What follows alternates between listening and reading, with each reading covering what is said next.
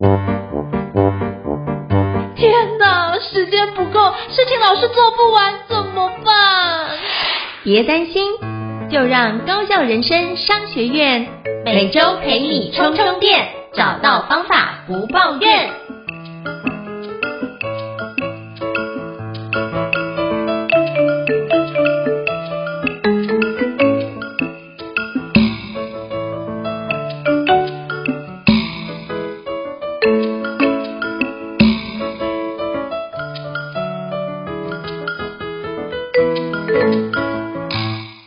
Hello，伊斯老师，想跟你请教一下，我们今天要聊哪一本国际新书呢？今天呢，我们要来聊一本算是全世界非常知名的作者的他的第二本畅销的著作。这位作者呢，他有个昵称叫做龙虾教授，就是嗯，曾经使用他在心理学、生物学当中关于龙虾的一些生理机制的研究，然后引导出可能人类人的某种行为道德的某些原则。有点像是从科学的角度，然后来去分析说，哎，某些我们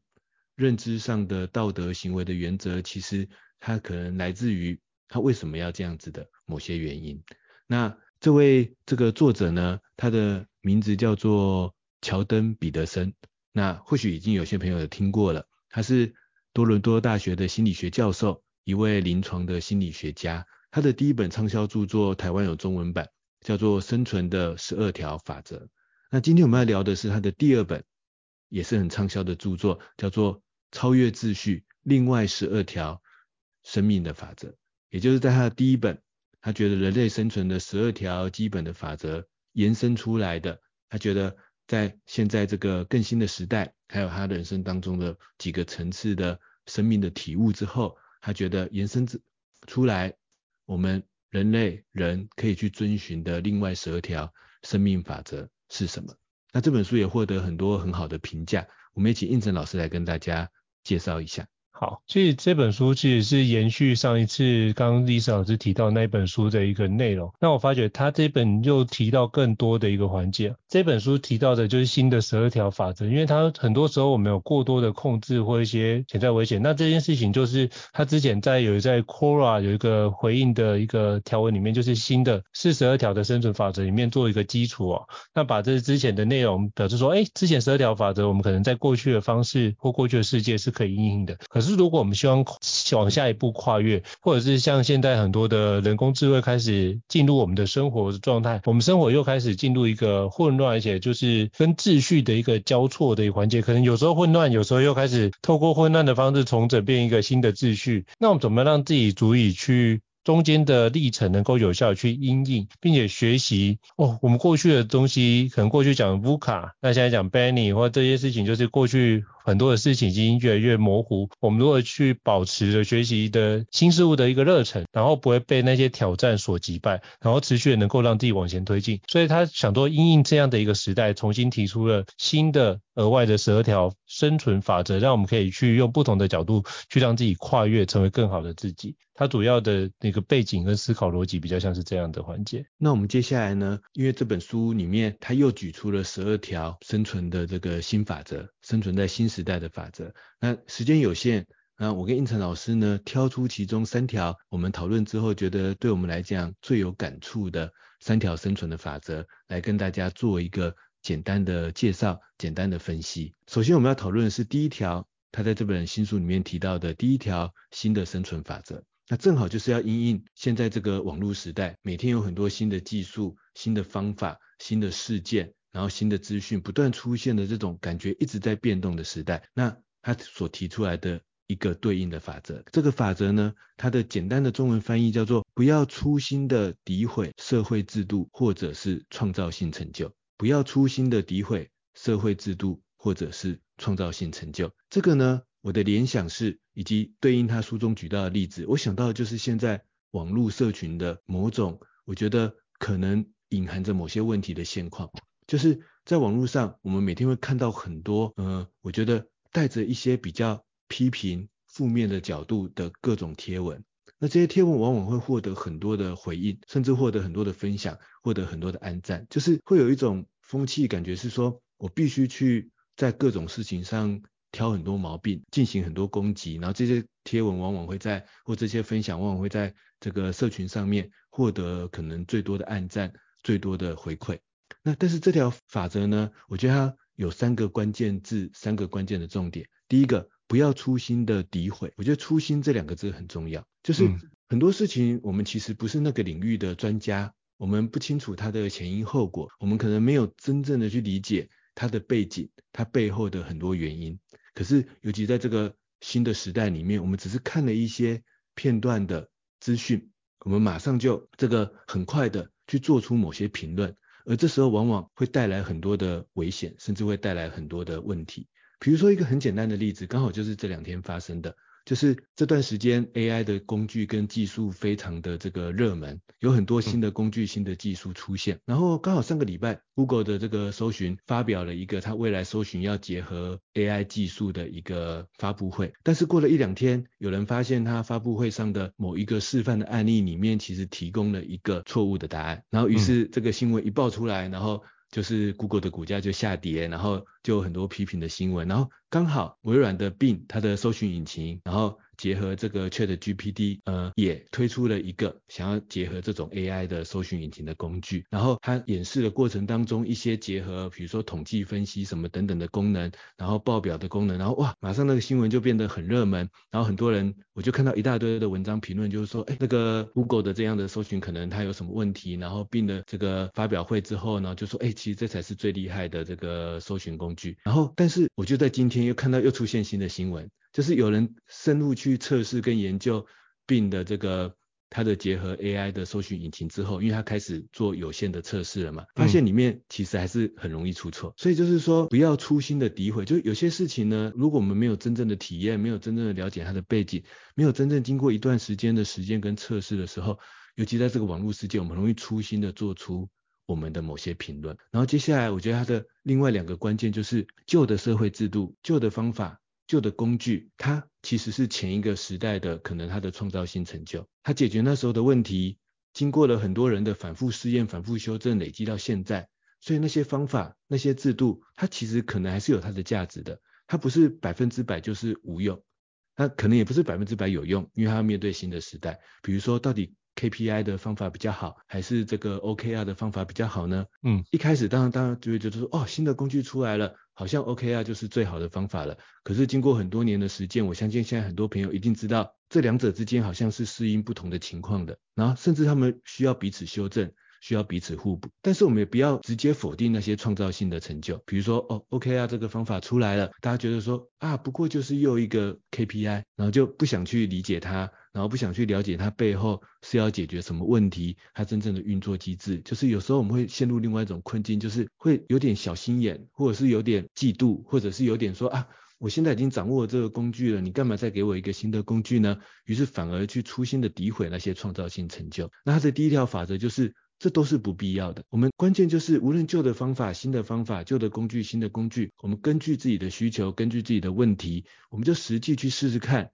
深入了解它，然后做出一个属于自己的评价，选择属于自己的方法，甚至调和旧的跟新的方法跟工具，做出自己有效的选择。那这个乔登彼得森呢，他觉得这才是一个更好的做法，就是不要粗心的诋毁那些社会制度，或者是。创造性的成就。那不知道应成老师有没有什么样工作或生活中的例子，可以呼应这条法则，然后来跟我们分享一下呢？有诶，我觉得像。最近有很多是特斯拉的新闻嘛，那像我自己，我我自己后来就换成电车，那就发觉，哎，很多人都觉得哇，电车这件事情多好，但我可以看到电车好的那一面，比如说目前就是还是有一些燃料税跟牌照税的优惠嘛，那可能比如说像台中市，你可能在公用停车格里面是目前是优待。电动车是免费的，或者是有一些特别的一个优惠存在，所以算一算，哎，好像是一个划算的选择。可是我就观察到，有些人会觉得说，那拥抱了电车之后，他就完全的去诋毁油车，那就说啊，你这个部分油车怎么样？可是我觉得这个区块应该回过来看你的使用的一个习惯。像我就有认识朋友，他可能平常要开非常长途的环节，可是那附近又没有呃超充站，所以他就买了之后又把那件事情卖掉，又换回原来的油车的一个环节。所以我觉得这个没有说好跟坏，但是这件事情就回过来看你自己比较有没有愿意去尝试新的东西。那我觉得你愿意把它当做一些生活中开始创新，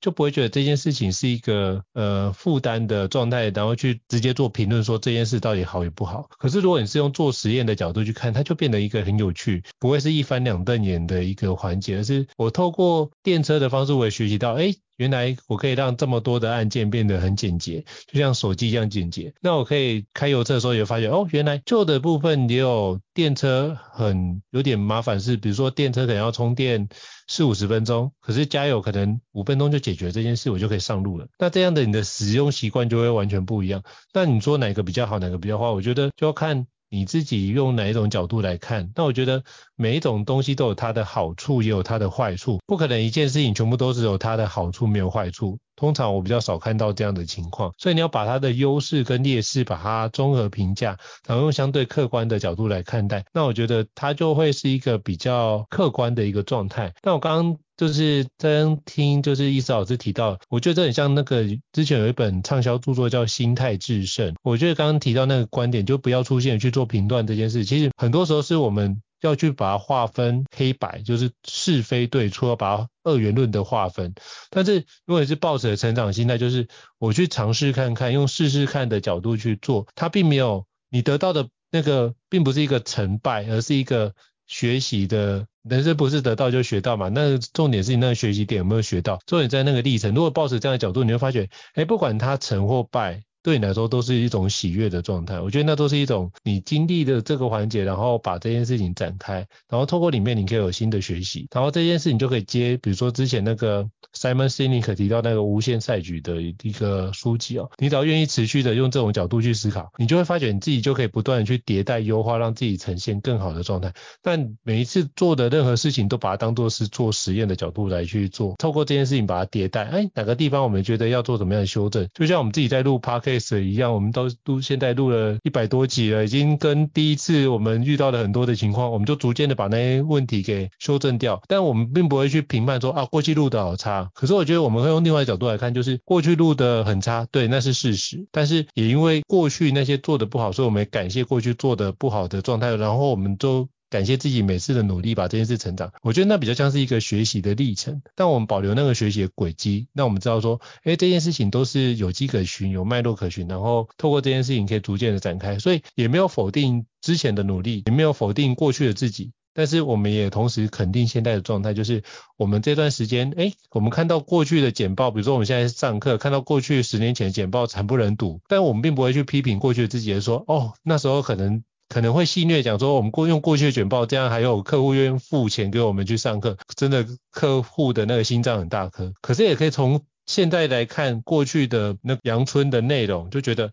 其实这段时间是有一些成长、沉淀跟收获。那这件事情才是我们现在可以看到，哎，原来客户是现在我们提供的价值有更高，那可以透过的角度去发掘，哎，我们一路走来这件事情是有一些。前进跟推进的一些成果存在，我就用这样的角度来看，或许可以就是避免掉粗心评论过去一那一分为二的二元论的一个对立的方式，而是用一个比较兼容并蓄、包容的一个角度去看待我们发展的一个历程。这是我刚刚想说 Echo 跟易老师回馈的一个部分。应成老师提到这种成长型的心态。我们不要用是非对错这种黑白二分的方式去思考，我觉得确实真的很能呼应这一条，不要粗心的诋毁旧的社会制度或者是新的创造性成就，而是在中间保持着一种持续修正、持续调整、实际测试、不断融合的这种心态。去处理它。我自己延伸到两个小小的我自己的体悟，比如说，在一个这个企业集团工作了这么久，那企业集团有很多他们原本的这个做事的方法，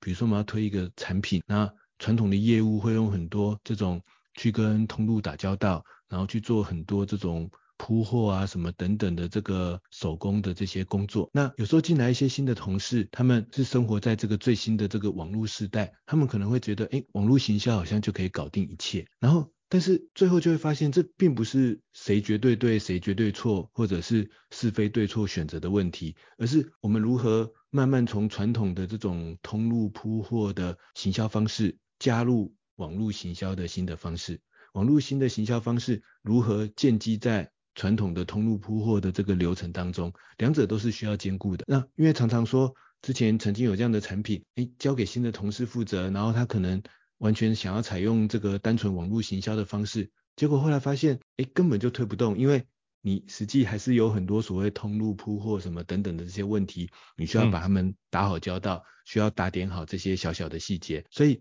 最后就会发现，当我们实际深入了解这个状况的时候，这个过程其实是一个不断修正、融合、平衡的过程，而不是我就是要打掉重练，然后也不是说我就完全不要采取新的东西。那我的另外一个生活的体悟是跟自己的小孩的这个相处的过程当中。我们传统的这种以前的那种教育、生活、学习的模式，来到他们新的时代，看到他们喜欢的东西、玩的东西，会忽然发现，这个这这是我们跟不上时代吗？然后还是说新的东西是不好，我们应该让他们去体验我们以前学习的东西呢？但后来发现，其实并不是在这天平的两端中去二选一，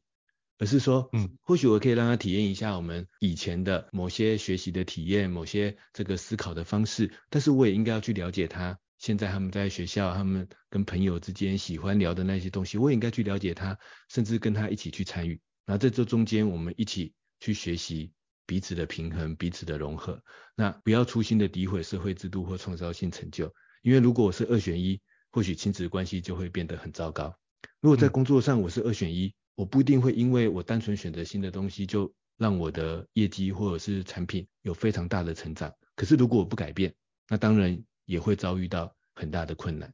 这是第一条的这个生存的法则。那我跟应成老师要选到选出另外一条生存法则，想要来跟大家介绍。我们是不是请应成老师来跟大家分享一下？好，就是很多时候我们常常会觉得这件事情有些问题会很像一团迷雾一样，那我们就觉得，呃，我们可能找一些理由就直接搪塞它，然后说这些事情好像就仿佛不存在，或者是我们就这样这样非常轻易的过去。可是这件事的问题还是。持续会发生哦，只是我们都不想去面对它。它里面提到就是，我们千万不要让自己有类似那种鸵鸟心态，好像把自己的头埋在那个土里面，这件问题就假假装不存在一样，而是我们真的应该就像比如说圣严法师提到，就是面对他、接受他、处理他、放下他的方式，用这四句真言慢慢的去把这件事推进，去把那个迷雾给拨开，然后把真实的问题做真实的面对，然后跟他不管是直球对决啊，或者是用不同的方式去让彼此都知道这个问题，然后起码你要觉察到这件事情是。要调整的，我觉得这很重要，而不是说，好，这个东西还在迷雾当中啊，没关系啊，反正这件事情以前没有人发现，现在呃我发现啊，算了，反正提了也不会有用，就算了。类似这样的很多的借口，你就让这件事情就过去了。可是如果你是让这样过去的时候，其实你发觉你的做法就会一直经常会陷入于，比如说抱怨啊，这件事怎么又发生了啊？没办法，过去人就这样做啊，我也是这样做，我也没有新的做法。可这件事情是你不想做，还是你担心？这件事情会造成其他的对你自己的负面冲击，或是你担心对别人对你的有一些负面的观感会出现，那你就可能不敢做，那就用不同的方式把这件事情散掉。这是我觉得它里面有觉得读起来很有感觉的一段，就是就是那个迷雾我们要把它拨开这样一个环节。不知道伊嫂有什么样要补充的吗？这一条的生存法则呢，它的这个原话叫做“我们不要在迷雾中隐藏我们不想面对的东西”。一句我觉得蛮有诗意的话，就是不要在迷雾中隐藏我们不想要的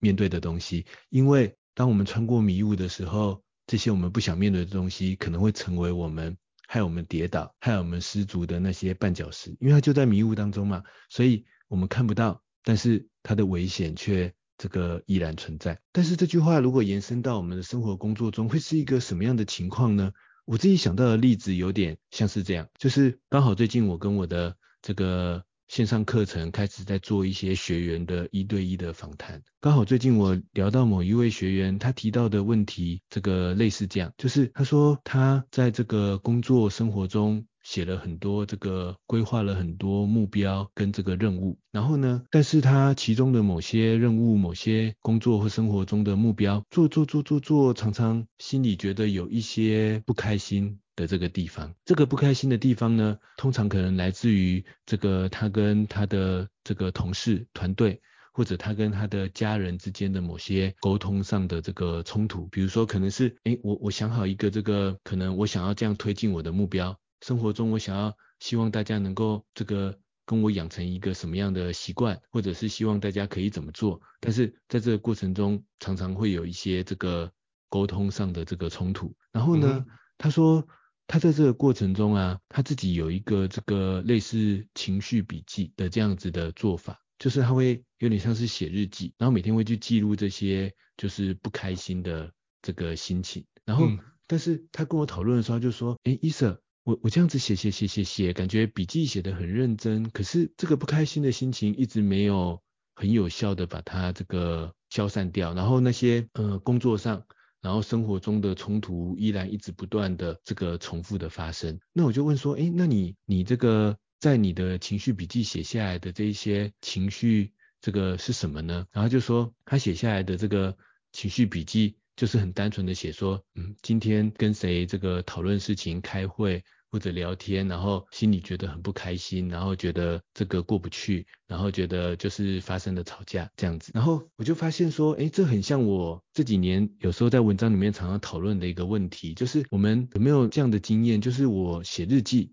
但是我的日记里面常常这个写下来的话，无非就是说，嗯，这次事情没做得很好，我下次要更努力一点，或者说这个，嗯。呃我这次不小心对别人讲了这个可能太激烈或者是太生气的话，我下次希望能够可以不要那么生气来讲这样子的话，就听起来好像没有问题。可是我觉得我我来对应这个乔登彼得森这边提到的，不要在迷雾中隐藏不想面对的东西。我的理解是这些很抽象性的概念。这些很抽象性的这个日记的一些情绪的表达，我觉得就很像他这边提到的某些迷雾，就是，但是到底什么是我不够努力呢？然后到底让我不开心的那个具体的事情背后的原因，背后的起因是什么呢？让别人也会用很不开心的话回复我，那是因为我讲了什么话呢？是我触动了什么样的行动，让他选择用那样的行动来回复我呢？我有没有仔细去把这些真正的事实？真正的行动流程，去把它拨开迷雾，让它可以很具体的这个呈现出来呢？那我觉得这个就是不要在迷雾中隐藏不想面对的东西，因为一旦我们用很抽象性的概念，甚至就是听起来好像是在责备自己没有错啊，这有时候在别人眼里会觉得，诶，这好像你很认真反省啊。但是如果我的反省只是在我下次要更努力，我下下次要尝试让自己开心一点，我下次不要再讲太激烈的话。这种很模糊的概念上的话，我觉得他们都是一种迷雾。这时候呢，就像我常常建议我的这个呃学员，或者是像刚才那个例子，我给他的回馈，我就说，或许我们要写的不是情绪笔记，而是那你今天是在哪一件事情上跟你的家人产生冲突啊？比如说是在你们理财规划上的某件事情，还是在你们养成某个生活习惯上的某件事情？那这时候呢，你不如回到那件事情来仔细分析一下，就是问问对方，那他觉得他想要的理财规划到底是什么呢？他想要的生活习惯养成，他遇到的困难点到底是什么呢？问问他，然后也跟他分享，那我我真正想要的是什么呢？然后一起讨论说，啊，那这中间的冲突点到底是什么呢？因为有时候我们用这种再努力一点，或者是说我下次要更心平气和一点，这种抽象性的话。来去掩盖那些真正的冲突问题点，很有可能是因为我不想面对那些真正的冲突。嗯，比如说，其实对方可能就是不喜欢到户外跑步啊、运动啊，他现在没有，就是没有这个习惯啊。然后或者是他，他平常其实就是真的可能很忙碌啊，他平常就已经这个到了周末就觉得很累啊，我还想要逼他一起来做这件事情。那这个问题是很真实、很具体的问题，但是我觉得好像我们靠意志力还是靠什么？道德劝说，我们就应该要让大家跟着我们去做那种好像想当然而比较好的行动，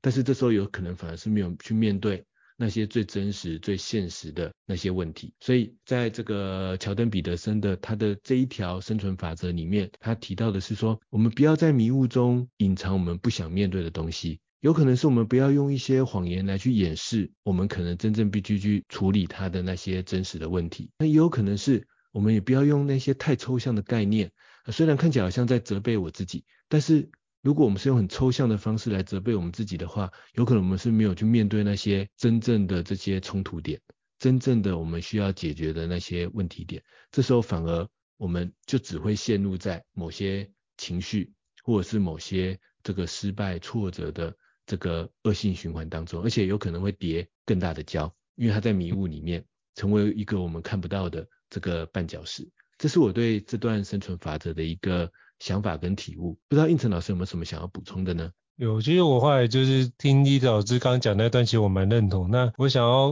echo 一个点，就是你刚刚提到迷雾，很多时候我觉得就目标设定这件事，常常会定一个非常模糊的目标。就你刚刚提到说，那我可不可以再小心一点啊，再努力一点？其实它是一个非常模糊的目标，但就轻易带过。可是我就曾经遇到过一件事，有个学员就这样讲说，老师我已经够努力了。那就是已经不知道再怎么努力，比如说从早上六点钟就起床练到凌晨一点两点，已经这么努力的，怎么还是达到不到效果？所以重点不是努力这件事情，而是一定有什么事情是在这个努力之外发生，但是他没有观察到的事情。那我后来发觉，诶，他可能是读书频率的部分不对，或者是他又想要兼顾学校的考试，又想兼顾补习班的内容，又想要把自己自修的三个计划同时完成，可是这件事情本来就不太能够兼顾到，那时间有限，然后这件事情又长辈要求他的，比如说才艺班这些东西都要全部兼顾到，希望能够维持一个好宝宝的形象，但是你的时间就是那些，怎么样能够兼顾这件事情？所以很多时候他不想去面对这样的冲突，他就觉得我要顺从别人的渴望，可是全部都顺从别人渴望，别人的所有的。需求你都接受，所有所有的期待你都接受，这些事情可能才是一个相对关键的问题。但是他并没有去面对这件事，就觉得啊，那这件事我就啊先不要看，我先起码先先这个部分我就再努力一点就好了，起码这样的话可以维持家里面的一个和乐状态。那这部分某程度他也把这件事情粉饰太平，或者是直接转身不去面对，那这个问题就。还是没有共识，或者是这件事情它就蒙混过去了，就会形成这种状况。所以我觉得像伊子老师讲的话，就是我们应该把这件事拨开，然后定找出一个共识，并且目标明确的时候，不会是写的是所谓的情绪的日记，而是我们可以写的是，比如说我们的行动的日记，就是当这些目标明确之后，也有共识了。好，接下来我可以做什么样的行动来改善目前遇到的一个问题或困境？我可以做哪些事情去做调整？那或者是我需要哪些资源？我需要跟谁求救？那这些事情我们可以把它列出来，然后让它变成从待办清单变成行动清单的方式，所以这样子的话，才能够真正的让问题去摊在阳光下去面对，而且让问题可以逐渐的被解决，而且让那个遭遇的不管是冲击也好，也会逐渐的慢慢慢慢变小。所以我觉得这件事情是这一个。非常重要的原则给我的一个启发，就是 echo 刚刚英子老师所讲的一个内容。我觉得英子老师这一段的分享很棒，也让我又延伸了一个我想补充的一个小小的点，就是，嗯，当我们把自己不想面对的东西隐藏在我自己的迷雾中的时候，不止我自己看不到，别人也看不到。嗯，于是当别人也看不到，我自己也看不到，那别人当然更看不到啊。那别人更看不到的时候，于是那些我不希望别人对我做的一些要求，像我觉得胤丞老师刚才那。举那个例子，我蛮感同身受的，就是我自己真实的时间需求是什么？我自己真实想要实现的某些目标跟任务到底有哪些？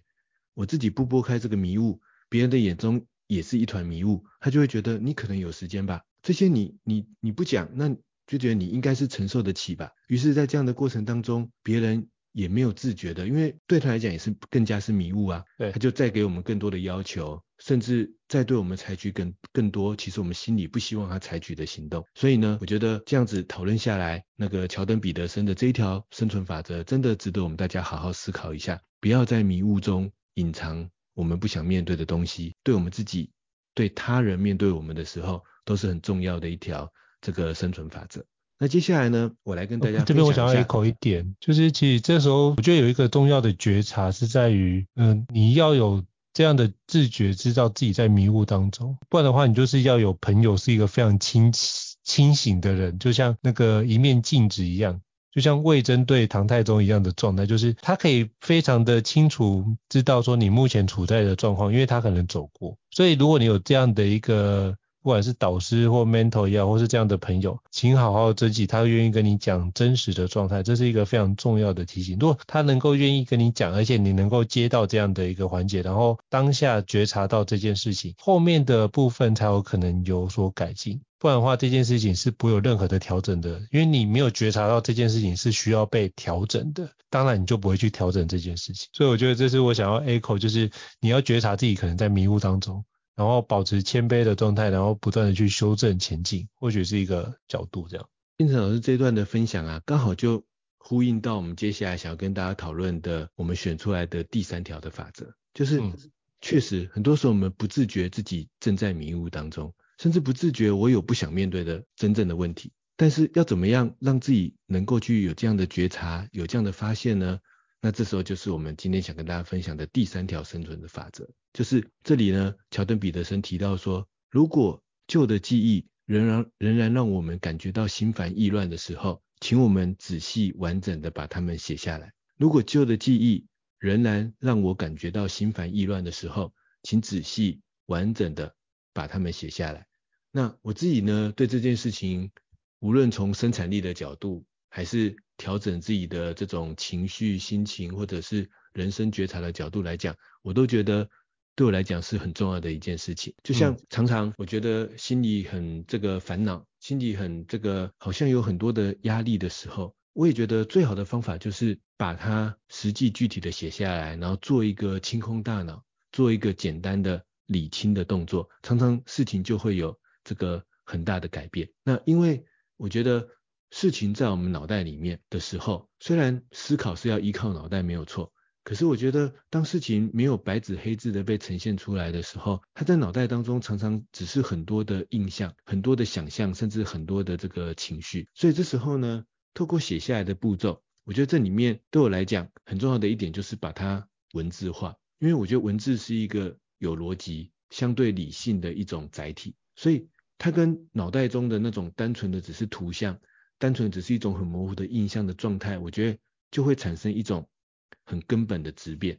就是当这些很模糊的事情在脑袋当中，但是我透过语言、透过文字的这种逻辑性、理性，把它转换成文字的时候，它常常就会已经无论如何都具备了一种基本的分析，就所以要仔细完整的把这些脑中的烦恼，把它练习，把它写下来。那这个，而且我觉得。当写下来的过程当中，还帮我们去做一个第二个层次很重要的步骤。第一个层次就是透过语言的逻辑跟理性，让它开始产生一些这个就是呃有具体的分析。然后接下来呢，我觉得第二个层次是透过语言的诠释，我们可以开始为这些旧的记忆那个记忆或者是发生的一些压力事情，产生一些属于我们自己的目标。或者是这个意义的一些定义，那我觉得这也很重要。有时候我甚至觉得说，重点不是我的写下的内容到底是不是百分之百准确，或者是是不是百分之百就是真相。因为有时候真正的真相，老实说，它甚至会有不同的角度。但是我觉得更关键的是，当我写下来的时候，这个动作代表我要赋予它一个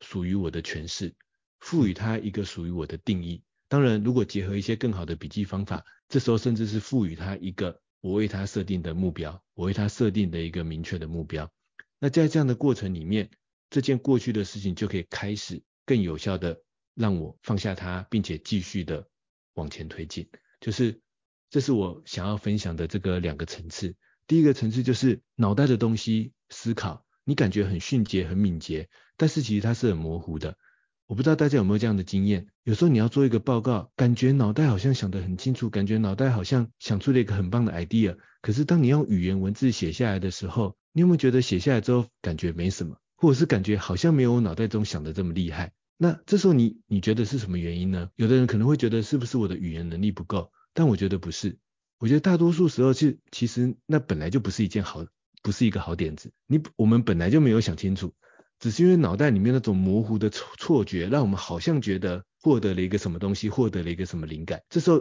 唯有你把它变成语言，真正写下来，你才能让它变成一个去确认它到底是不是有效，到底是不是有用，然后甚至能够从脑袋那种模糊的感觉，尤其是压力跟挫折，变成一个理性的、有逻辑的语言文字的分析，我们会更容易的放下它，放入我们白纸黑字的笔记当中。这是第一个层次。那第二个层次就是在这样的撰写过程当中，我们一定会赋予它一些属于我的诠释，赋予它一些属于我的定义，甚至赋予它一些属于我的目标跟下一步行动。那这时候，这个旧的记忆，这个旧的压力，它就有往未来继续推展的可能性。而一旦事情有下一步行动，事情可以往下推展，往往那个压力那个困难就会消除掉很大一部分。这是我觉得，呃，乔登·彼得森这边提到的这个生存法则，我的一些体悟。那不知道应成老师有没有什么要补充的？有，刚刚伊老师提到的那个感觉啊。就是这件事情，如果经常困扰着，我们就把它书写出来。那我就想到，就是最近有访谈到一位作者，就是宋慧慈老师啊。那他最近出版了一本书，叫做《痛痛的勇敢：学会处理悲伤，拥抱无常，活出自己的精彩》。那刚好就是师丈几年前过世了，然后他就是觉得这个这八年以来一直沉浸在一个悲伤的情情绪之下。那他就想说，那是不是可以透过写作的方式把这件事情梳理出来？那这件事情可能。可能刚开始梳理的内容是觉得很像一团浆糊，就觉得自己要，他觉得最挑战就是当自己要重新面对跟牵手数十载的老伴，然后突然辞世的状态，那要怎么去走过那个以前一起走过非常多次的一些地区或场景？他觉得这件事情对他来说是一个很大的挑战，因为每进去的那个区块就会有一种那种哀伤感就会出现。可是他发觉，其实整边写边整理的时候，他发觉一件事，就是他是为自己整理，不管这件事情有没有办法出版，他起码他把那一段的思念跟。对他的过去的一个感谢，或是那个哀伤，如实的呈现出来。其实他是为自己整理这件事情，我觉得那是一个很棒的一个历程。那他就讲的一句话，我觉得很有感受。他说：“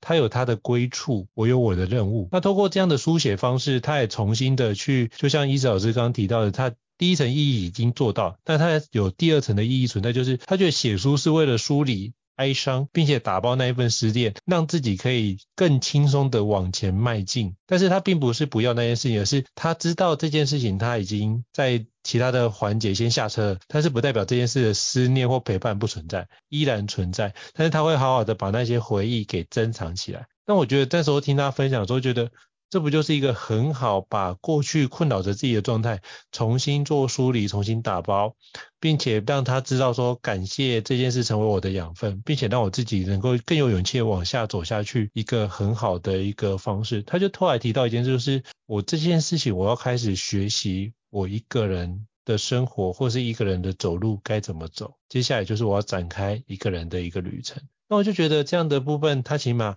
可以透过这样的一个写作方式，把过去的做个整理跟梳理，那也可以去更有积极的勇气去面向未来的一个光明的道路。我觉得这是我在听完刚刚伊嫂子提到这个原则之后，我脑中浮现出来的一个故事，想要跟大家分享一下。我觉得我也很认同，诶，就是其实就是书写，我觉得它真的就是带着两个层次的意义，一个就是梳理我们的过去。嗯但是另外一个层次的意义是，透过这样的诠释，我其实是要往未来继续迈进，要往未来继续去前进。所以呢，我也常常会在这样的过程中，会去感觉到说，嗯，比如说我们常常说，当我们要去写一本书的读书心得的时候，就像这几年流行的卡片和笔记法，或者是我也常常分享的读书心得的方法，我觉得读书心得或者是阅读心得、学习笔记，应该要同时具备两两个层次。第一个层次应该是，我不是要去复制贴上，或是整理那本书，或者是这个课程，或者是这个老师，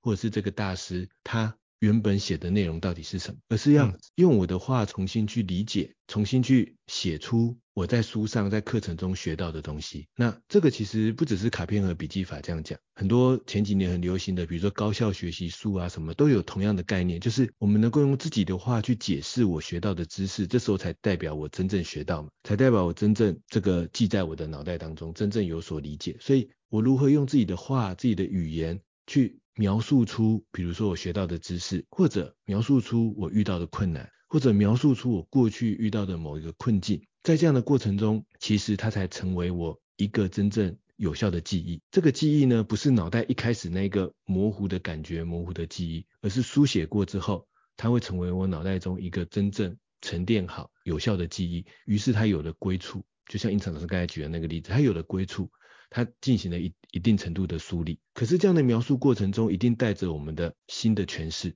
而这个新的诠释就会帮助我们定义新的目标，定义新的意义，帮助我们去往下一步的去推进。比如说在学习笔记里面，我常常说，最好的学习笔记，除了用我的话解释我学到的内容之外，应该还要有那我要做什么的下一步行动。那同样的，在我面对过去，面对这个困难、面对情绪的描述的笔记之后或之前也应该有。那我接下来的下一步行动是什么？或者不一定要那么严肃的说是什么下一步行动。那起码是我要思考到，那我的改变是什么？我的目标是什么？我对于未来的我，在这段经验里面学到的新的定义是什么？那在这样的书写过程中，我觉得就是乔登彼得森这边想要给大家的这一条生存的法则。如果旧的记忆仍然让你心烦意乱，请仔细完整的把它们写下来，那你会带来很多的这个好处。啊，不知道应成老师有没有什么想要跟大家总结的？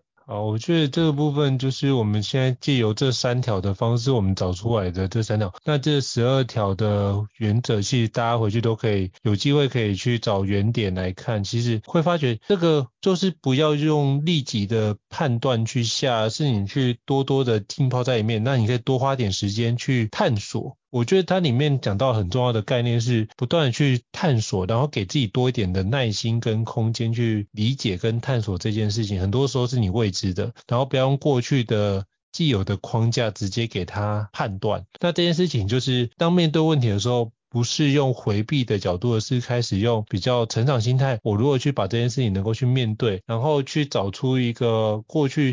SMART 原则列出来的一个内容，如何把这件事变成有效的一个行动方案，可以往前去推进，并且我们可以把一些内容，如果觉得这件事情是困扰很久，我们可以趁机觉察，并且梳理，把过去的内容做个打包。但是不要把这件事的包袱持续背在身上，让自己往未来的地方可以更轻盈的去迈进。所以这是我在读这一本呃相关的内容的时候，我自己觉察到，而且觉得这件事情可以用这种角度来看待的一个方式哦。所以帮各位做个相关的一个重点的打包跟整理。那不知道伊斯老师有什么样的补充吗？我觉得呃应成老师的这个总结已经很棒了，所以我就帮大家简单复习一下今天我们跟大家讨论这三条原则。第一条原则就是。不要粗心的诋毁旧的社会制度或者新的创造性成就。然后第二个，不要在迷雾中隐藏我们不想面对的东西。第三个，如果旧的记忆仍然让你心烦意乱，请仔细完整的把它们写下来。用这样的简单原则，其实背后为我们带来很多的改变，很多心态的转换。那希望今天这样的分享。会对大家有所帮助。好，非常感谢伊斯老师哦。那如果各位伙伴对于高效人生商学院觉得不错的话，也欢迎在平台上面给我们五星按赞哦。那您的支持是对我们来说是很大的鼓励哦。那如果想要听的一些国际新书，也欢迎就是留言让我们知道，我们会再整理来跟各位伙伴分享哦，好吗？那再次感谢伊斯老师精彩的一个交流，非常感谢您。那我们下次见，下次见，拜拜。大家下次再见，拜拜。高效人生商学院。掌握人生选择权。